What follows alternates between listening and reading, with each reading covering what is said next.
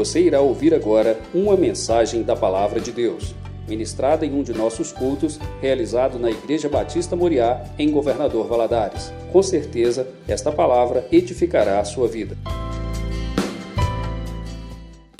Meus irmãos, eu te convido a abrir a sua Bíblia no livro de Tiago, na Epístola de Tiago, no capítulo 1. Nós vamos ler apenas três versículos.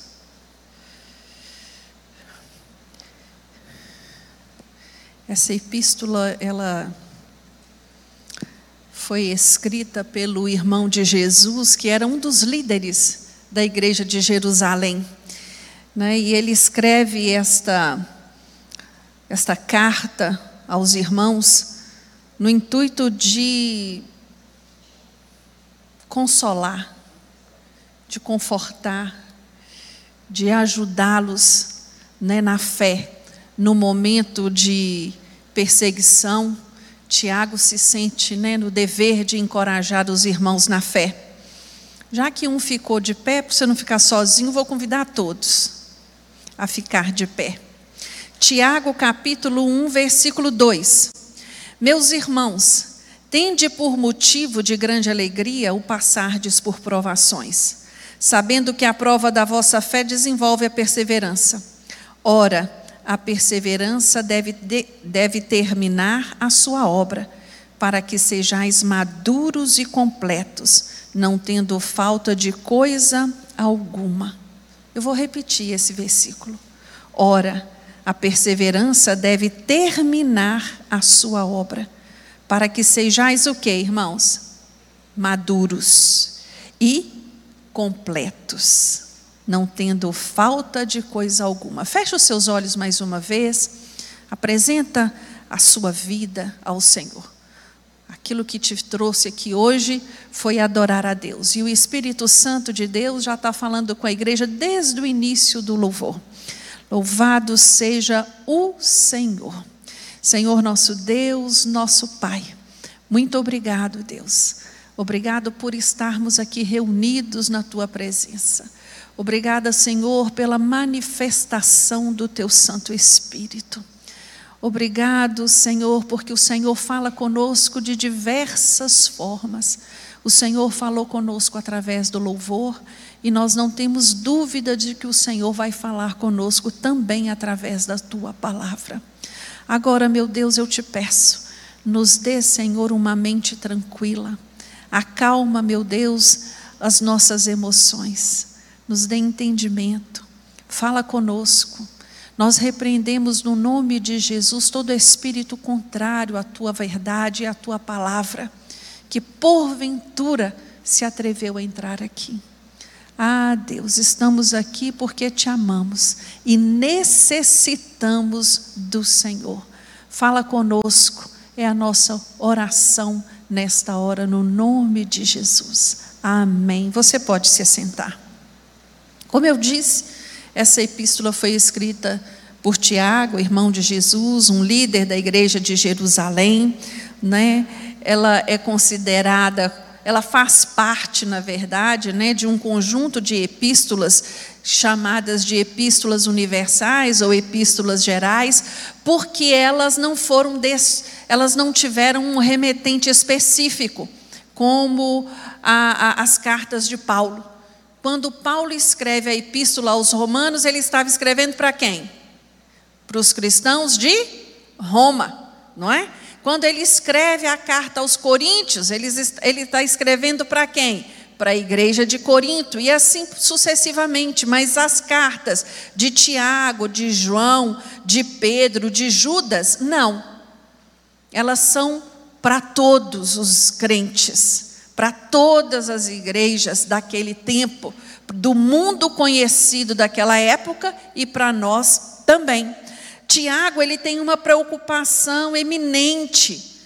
Ele quer que os irmãos que estavam vivendo aquele tempo de perseguição, eles não, a fé deles não fosse só em palavras, mas fosse uma fé prática a carta de Tiago é isso, ela quer motivar, promover a prática do evangelho de cruz de Jesus Cristo. Amém? Então, hoje, pensando, né, nesse tempo que nós estamos vivendo hoje, poucos dias para finalizar o ano, eu estava pensando, né, olhando para trás desse ano de 2023, quantas lutas nós vencemos, quantas provações nós passamos, quantas lutas ainda estão aí, né, na nossa porta, nós ainda não terminamos com elas ainda, mas quantas vitórias o Senhor nos concedeu esse ano de 2023. E, e pensando nisso, né, me veio à mente qual o propósito das tribulações? Qual o propósito das provações na vida do crente? Né? Vamos especificar aqui. Na vida do crente. Eu, eu, o que eu vejo na minha análise de lidar com pessoas é que muitos de nós nós temos assim uma dificuldade, né, de responder à realidade de maneira correta. Às vezes o problema é desse tamanhozinho, mas a nossa reação é de que tamanho? Desse tamanhozão. Outras vezes o problema é verdadeiramente um problemão, mas reagimos como se fosse algo menor, de insignificância, né? Não percebemos a magnitude daquilo que estamos enfrentando. E, e, e, e Tiago, né, ele, ele, nesse texto que nós acabamos de ler, ele nos convida a fazer uma análise da nossa vida cristã. Né, a fazer, a, a, a olhar para a nossa vida e fazer um julgamento mesmo. Como eu tenho procedido diante das lutas, diante das dificuldades? O que elas têm gerado em mim? Porque, como nós vimos aqui, as, a primeira coisa que ele nos diz é que nós devemos enfrentar as lutas olhando para ela como motivo de alegria. É fácil, irmãos. Ele não está dizendo assim, olha, você está sofrendo e você finge que não está sofrendo. Não é isso. Né? Nós passamos por dores, por perdas, por sofrimentos profundos, nós choramos. Mas o que Ele está nos chamando, nos alertando, tentando nos mostrar é que as provações elas existem, mas elas têm uma finalidade. Elas têm um propósito. Elas não acontecem na nossa vida por acaso. Não é algo aleatório. E mais do que isso, ele tenta nos mostrar que Deus está participando conosco destas situações. Nós não estamos sozinhos. Então, quando eu olho para esse texto, a primeira, primeira verdade que eu entendo, que eu vejo nesta passagem, é que as provações, elas são compatíveis à fé cristã. Elas são compatíveis à fé cristã. Deus nos adverte sobre as provações. Jesus nos adverte sobre as provações. Jesus nos diz que nesse mundo nós teríamos o quê? Aflições. Paulo nos adverte sobre as provações. Paulo vai nos dizer lá em Atos 14, 22, que por muitas tribulações nos é necessário para entrar no reino dos céus. Por muitas. Jó vai nos advertir também, lá no livro de Jó, no capítulo 5, Jó vai nos dizer assim: o homem nasce para a tribulação, como as faíscas voam para cima. Você pode estar se pensando assim: nossa, pastora, no final do ano, que palavra é essa? Mas eu quero que você saia daqui com seu coração esperançoso e alegre, de olhar para as suas lutas e dizer assim: Jesus me ama e eu tenho sido moldado de acordo com o seu caráter. Amém? Esse é um dos propósitos, né? A vida cristã, ela não é vivida numa redoma espiritual, né? Nós não estamos é, imunes aos problemas, nós não estamos ilesos a eles, até porque quando olhamos para a palavra do Senhor, nós entendemos que aqui nós somos peregrinos nessa terra, que a nosso lar permanente não é aqui, não é isso? Estamos aqui de passagem e que as provações que nós enfrentamos, elas visam o nosso amadurecimento espiritual. Né? Então, nós temos esse entendimento. Nós não podemos nos abater de tal forma que impeça a nossa caminhada. Até porque é necessário entender que os problemas que nós passamos, as provações que nós passamos, elas procedem de três veículos. O primeiro, da nossa humanidade. Como humanos, nós estamos mesmo sujeitos a problemas, a lutas, às dificuldades né, pelas nossas limitações. Segundo, pela nossa pecaminosidade. Muitos dos nossos problemas são provocados por quem? Por nós mesmos. Né? Pelas nossas atitudes, pela nossa língua, pelas nossas ações. Então, nós temos que lidar com eles. E em terceiro, nós somos provados porque, enquanto cristão, nós possuímos três inimigos, inimigos constantes: Satanás, o mundo e a carne. Nós temos que lidar e lutar contra estes inimigos diariamente. Agora, o nosso consolo é de que não estamos sozinhos nessas lutas. Né? Jesus está conosco. Né? E que cada uma dessas lutas, elas têm uma finalidade: glorificar o nome de Deus. Quando eu penso em Marta e Maria velando Lázaro, Lázaro era um amigo pessoal de Jesus, era um amigo próximo, e veio a falecer. Quando Jesus chega ali na casa deles, Marta e Maria estavam sofrendo terrivelmente, porque haviam perdido o único homem da família, o irmão que as amava, o irmão que cuidava delas, o irmão que protegia. Nós sabemos que aquela sociedade daquela época, a figura masculina era imprescindível numa casa, numa família. Né? A mulher ficava, a, a, a órfã, a viúva, ela ficava muito des, é, desprotegida. Então eu imagino a dor que essas irmãs estavam vivendo. E Jesus chega naquela casa e o pensamento dessas duas irmãs, manifestado por elas, é de que Jesus havia chegado tarde. Não havia mais nada a ser feito.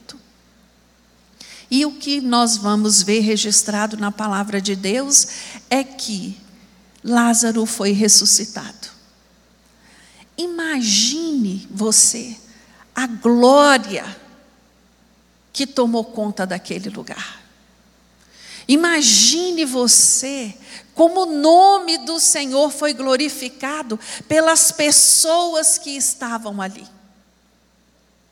Aquele choro de dor, aquele lamento de tristeza, se transforma em quê? Em choro de alegria. Você já chorou por alegria? É maravilhoso. Choraram por alegria, foi transformado todo o pranto, toda a dor em gozo de alegria. Meu irmão, minha irmã, eu queria te dizer nesta noite que o mesmo Jesus que transformou o choro de Marta e de Maria, está aqui nessa noite para transformar o seu choro, transformar o seu choro de tristeza por gozo de alegria. Amém? Esse é Jesus. Quando ele chega, a situação é transformada e o nome de Deus é glorificado. A segunda verdade que eu vejo nesse texto de Tiago é que as provações, elas são variadas, elas são diferentes. Existem provações, existem problemas, existem lutas que são de menor intensidade e outros que são de maior intensidade. A luta de Marta e de Maria, o sofrimento de Marta e de Maria era um sofrimento de quê? De grande intensidade, porque o luto faz isso conosco, né? O luto nos faz sofrer. Hoje eu estive participando do velório da minha sogra, uma senhora de 92 anos. Viveu muito. Nunca enterrou um filho, nunca enterrou um neto. Uma mulher que viveu os seus anos honrada pelos seus filhos. E ali eu fiquei pensando, falei, meu Deus, mesmo com toda a idade avançada, mesmo não conhecendo e nem reconhecendo nenhum dos filhos mais, os filhos estavam tristes, abatidos, sofrendo. Por quê? Porque a mãe se foi. Não é fácil, irmãos. Ao mesmo tempo que meu esposo estava enterrando a sua mãe, um grande amigo estava enterrando seu filho um rapaz de trinta e poucos anos. Olha a dor dessa família. Hoje. Então, nós passamos por isso nessa terra. Não tem como não passar. Não tem como evitar. Né? Mas eu sempre trago a minha mente diante das situações da minha vida todas as coisas cooperam para o bem daquele que ama ao Senhor. E eu amo a Deus. Você ama ao Senhor, meu irmão? Então toma posse da promessa do Senhor. Todas as coisas cooperam para o bem daquele que ama a Deus. Isso aqui não diz algumas, não tem aqui condicional. Existe sim uma afirmativa de que todas fazem isso, todas cooperam para isso. Eu entendo que para cada luta, para cada prova que eu venha passar, Deus tem ali para a minha vida e para a sua vida uma porção de graça suficiente para aquele momento uma porção de, de conforto, de consolo para aquela situação. E Ele vai nos fortalecendo, e Ele vai nos tomando pelas mãos, vai enxugando as nossas lágrimas, não é? Vai direcionando os nossos passos, nos dizendo o caminho que vamos seguir e falando ao meu coração e ao seu. Os desertos da vida existem, mas você não foi chamado para ficar estacionado nele. Você vai passar por ele. Todos nós passamos. Todos nós passamos. Sem, sem distinção. Né? Alguns passam por lutas mais rápidas e outros por lutas que demoram um pouco mais né, para passar, mas todos nós passamos. Eu entendo que a única maneira de vencer os desertos da vida é continuar, é perseverar. Se eu estaciono, se eu paro, vou ficando ali, né? E as coisas não acontecem.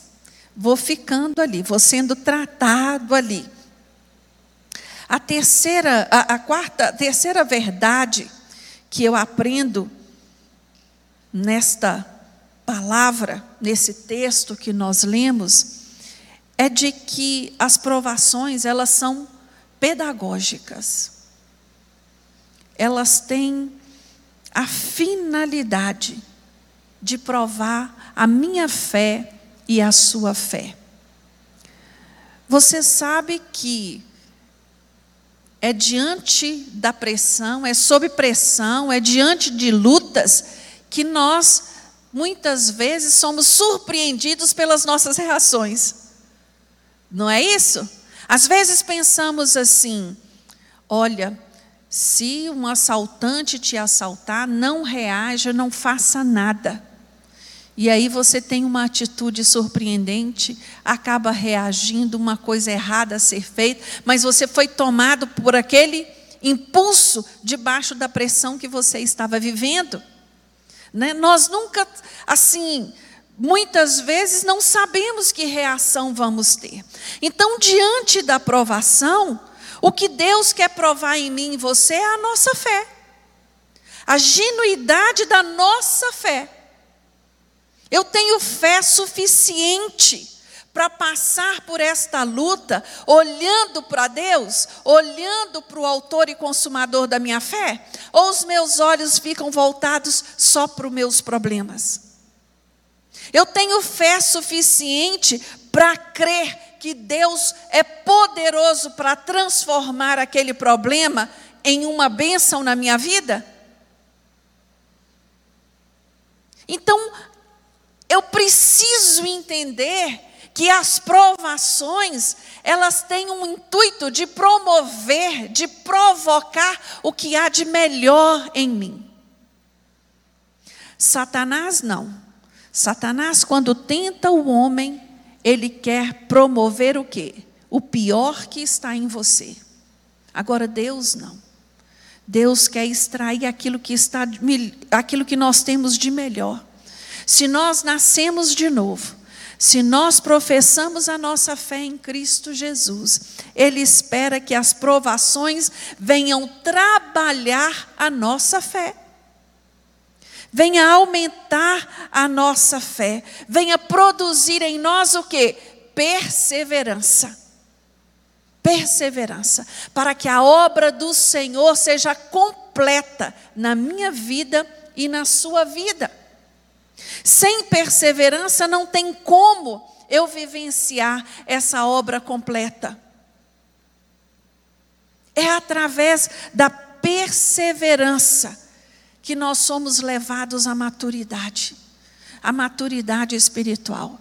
Irmãos, cada dia mais eu tenho tomado como uma verdade para a minha vida. A maturidade não depende da idade, não depende do muito conhecimento, ela depende da atitude de querer amadurecer. Tem pessoas que querem amadurecer espiritualmente, querem aprender com as suas lutas, querem viver a vida que Jesus tem para a vida delas, que é uma vida plena e abundante. Outros não. Outros insistem em ficar ali remoendo, remoendo as suas lutas, remoendo as suas perdas, remoendo o seu passado e não, e não consegue virar a página. Por isso, não vivenciam aquilo que o Senhor tem para a vida deles. Ficam esperando um milagre de mágico, não um milagre espiritual, mas uma mágica que venha transformar as suas frustrações. Oh, meus irmãos, todos nós temos frustrações nessa vida. Todos nós. Agora, como eu lido com as minhas frustrações, como você lida com as suas, é que vai fazer a diferença na nossa vida espiritual, na nossa caminhada com Jesus. Nem tudo é do jeitinho que planejamos, do jeitinho que nós sonhamos, né? Quando você vê um crente maturo, a primeira característica dele é o quê? A impaciência. Ele ora uma vez, ele ora duas vezes, na terceira vez ele fala: não vou orar mais não. Deus está muito ocupado para me ouvir, Deus não responde a minha oração. Perseverança perseverança. É o que nós precisamos. E as provações, elas vêm produzir isso em mim, em você. Qual é o propósito das lutas, das tribulações, das provações na vida do crente? ensinar a mim e a você perseverar. Perseverar com Cristo Jesus. Irmãos, nós podemos enfrentar lutas, como enfrentamos, né? Nós podemos, mas nós devemos buscar sempre trazer à nossa memória o ensinamento de, de Tiago, nesse texto que acabamos de ler. Que nós tenhamos, por motivo de grande alegria, passar pelas provas as quais nós passamos. Que elas venham gerar em nós né, mudança, que elas venham gerar em nós amadurecimento, que elas venham gerar em nós uma força interior que nos capacite cada vez mais nesta caminhada.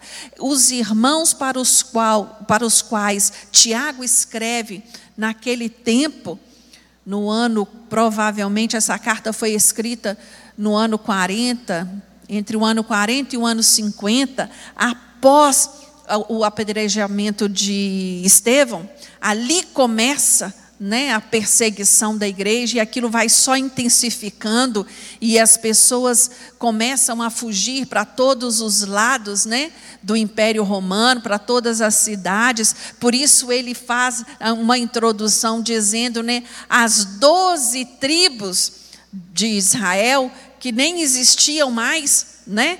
Como reconhecidas assim como tribos naquela época mais, mas ele quer dizer o que a todos os irmãos em Cristo que estão espalhados, que estão vivendo esse tempo difícil, que estão vivendo esta perseguição. Quando agora estamos caminhando, né, para esse período de festividade no mundo todo, né? festeja-se Natal, festeja-se Ano Novo. Eu não sei se você percebe isso, mas nem os jornais, eles mudam o foco. Né? Você não ouve falar das guerras que estão acontecendo, você não ouve falar dos problemas que está aqui e acolá, político, econômico, as crises. Por quê? De uma maneira mesmo né, para tirar o nosso foco desses problemas e festejar esse período. Não tem problema festejar, não tem problema estar em família, né, em celebrar Jesus, pelo contrário, é maravilhoso isso. Mas nós não podemos esquecer que vivemos um tempo que precede a volta de Jesus. E esse tempo, ele tem uma característica específica tribulações, dificuldades, lutas, crises. Então não, não se deixe abater. Que você possa fazer como Paulo fala lá em Coríntios, 1 Coríntios 4, 8. Né?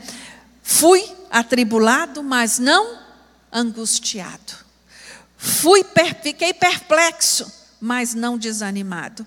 Fui perseguido, mas não desamparado. Amém? Vamos ficar de pé?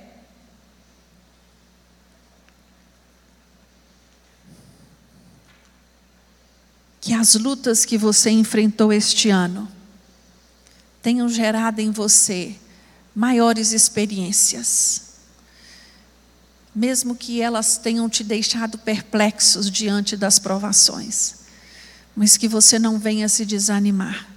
Pelo contrário, se fortalecer na fé para continuar servindo ao Senhor com toda a inteireza de coração. Fala com Deus, fala com Ele, agradece a Ele por cada um dos seus enfrentamentos deste ano de 2023. Ele sabe todos, mas ele gosta desse diálogo, desta conversa. Agradece a Ele, porque você conseguiu passar por cada um deles. Se você está aqui nesta noite, né? Fala com Deus, Senhor, muito obrigado.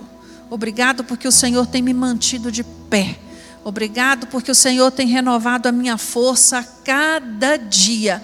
Obrigado porque as suas misericórdias têm me alcançado. Obrigado porque eu verdadeiramente posso declarar: até aqui me ajudou o Senhor. Aleluias. Louvado seja ti, Senhor. muito obrigado. Obrigado por estarmos aqui na tua casa, na tua presença. Obrigado pela tua palavra que nos encoraja a continuar, nos encoraja a perseverar, nos encoraja a não desistir.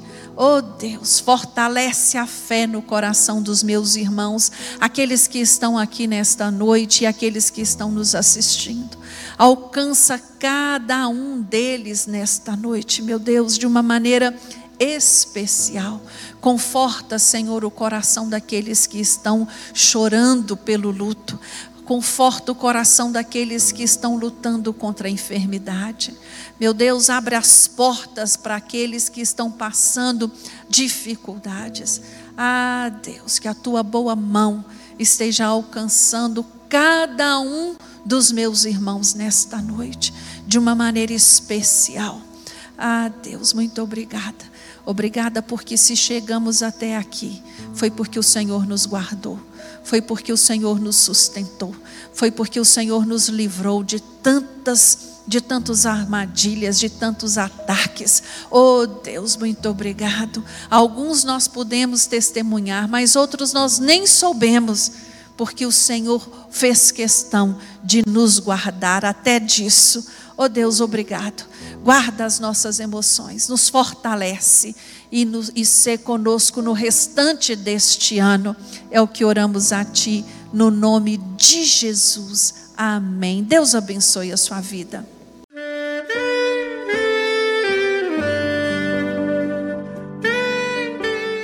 Querido amigo, Deus se interessa por você. Ele conhece as circunstâncias atuais da sua vida. Não hesite em buscá-lo em Jeremias 33, versículo 3, ele nos diz: Clama a mim e responder-te-ei, e anunciar-te-ei coisas grandes e ocultas que não sabes. Esperamos que a mensagem ouvida tenha falado ao seu coração e que você e sua família sejam abençoados pelo Senhor Jesus.